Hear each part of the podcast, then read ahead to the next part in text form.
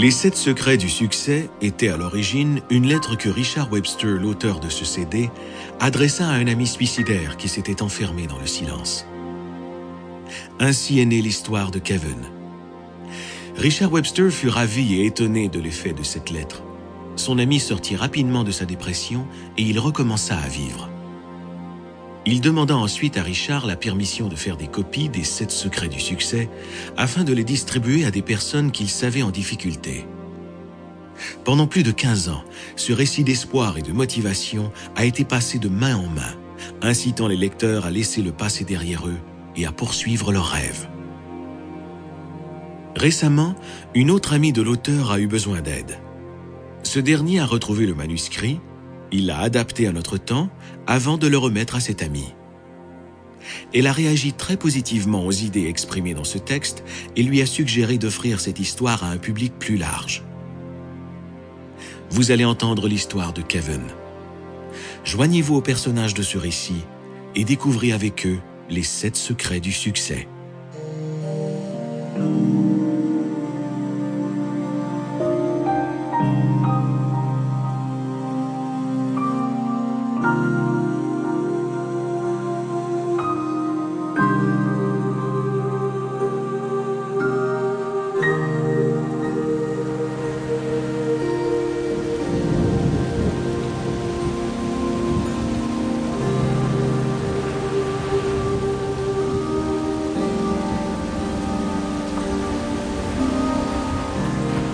Kevin atteignit le quai. Il tira sur le col de son imperméable et baissa la tête contre le vent qui venait de tous les côtés. Debout dans le reflet de l'unique lampadaire du quai, il scruta l'obscurité qui l'entourait. Ce soir, le monde entier semblait vide. Il sentit ses larmes s'ajouter à la pluie qui mouillait son visage. Il se frotta les yeux, puis quitta le cercle de lumière pour se diriger vers l'extrémité du quai.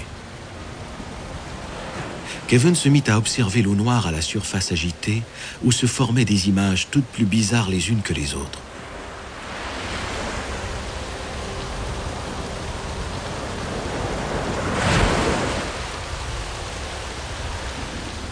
L'eau semblait froide, mais en même temps étrangement invitante.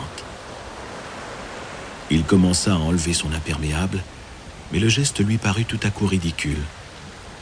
Il rattacha les boutons de son manteau fasciné par les vagues qui fouettaient les vieilles planches du quai avant d'être aspiré vers le large.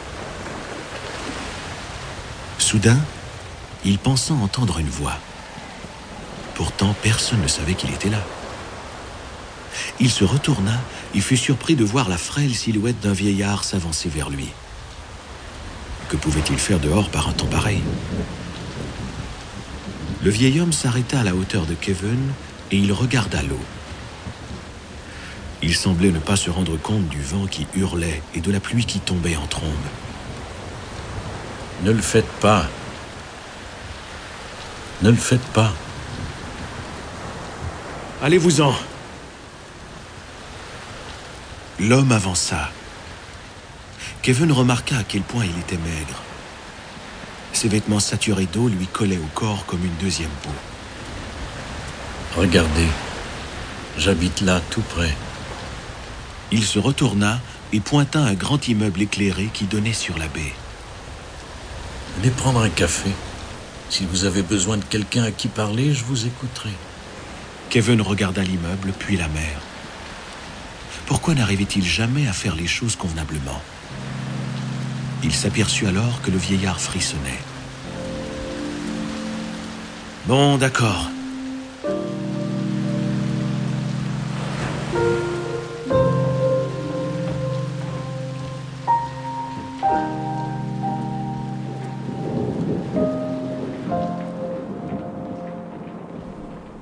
L'appartement du vieil homme se trouvait au troisième étage. Kevin fit le tour du grand salon pendant que son hôte s'affairait à la cuisine. Des fauteuils de cuir confortables étaient placés autour d'une table à café antique. Deux portes-fenêtres ouvraient sur un balcon qui surplombait la baie. Un ancien télescope en cuivre était posé sur un trépied devant les portes. C'est donc ainsi qu'il m'a vu, pensa Kevin. L'homme revint avec un plateau qu'il déposa sur la table. Il versa deux tasses de café. Bienvenue chez moi. Je m'appelle Todd Melvin. Son visage était long et mince. Sa bouche généreuse affichait le sourire tout simple d'un homme heureux. Ils échangèrent une poignée de main. Je suis Kevin. Kevin Huddersfield. Todd prit une gorgée de café sans quitter Kevin des yeux. Il semble que tout n'aille pas pour le mieux, Kevin. hein? Sa voix était douce et mélodieuse. En effet, Vous voulez en parler? Kevin fit signe que non. J'ai beaucoup de difficultés à parler de mes problèmes. Todd hocha la tête. Je comprends. J'étais comme vous, je gardais tout en dedans. Quel âge avez-vous, Kevin? 28 ans. 28 ans. J'ai 50 ans de plus que vous. Ah, ce que je donnerais pour avoir encore 28 ans. Vous êtes jeune, vous êtes énergique, vous avez des rêves. Et vous avez le temps. Hmm? Comme c'est merveilleux d'avoir le temps. Je suis jeune. Et j'avais des rêves. Et ils ont été brisés. Kevin fit signe que oui. Malgré lui, il sentait monter ses larmes, et soudain il pleura comme un enfant.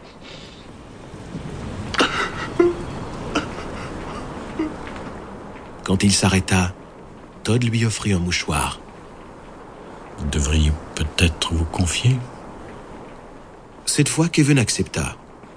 Il raconta son histoire de manière décousue, mais à la fin, Todd était au courant de la faillite de l'entreprise du jeune homme, de la malhonnêteté de son associé et de l'échec de son mariage. Je comprends pourquoi vous étiez sur le quai ce soir. Dites-moi, Kevin, est-ce que cela vous a fait du bien de parler de vos problèmes? Je... je pense que oui. J'ignore si vous avez un endroit où aller dormir, mais j'ai une chambre ici que vous pouvez utiliser. Nous pourrions parler encore un peu demain matin. Vous m'offrez une chambre pour la nuit? Todd sourit. Mais bien sûr, il fait un temps horrible dehors. Il vaudrait mieux que vous dormiez ici cette nuit. hein? D'accord? Merci, monsieur Melvin. Appelez-moi Todd. Venez, je vais vous montrer votre chambre.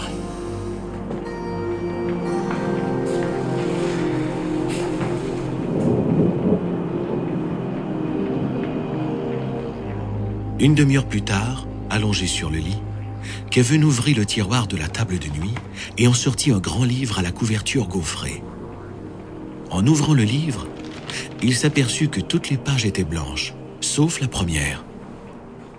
Quelqu'un y avait écrit un court message d'une écriture fluide. Hier n'existe plus. Kevin lut la phrase à voix haute. Hier n'existe plus. Il replaça le livre dans le tiroir et s'endormit moins d'une minute plus tard. Hier n'existe plus.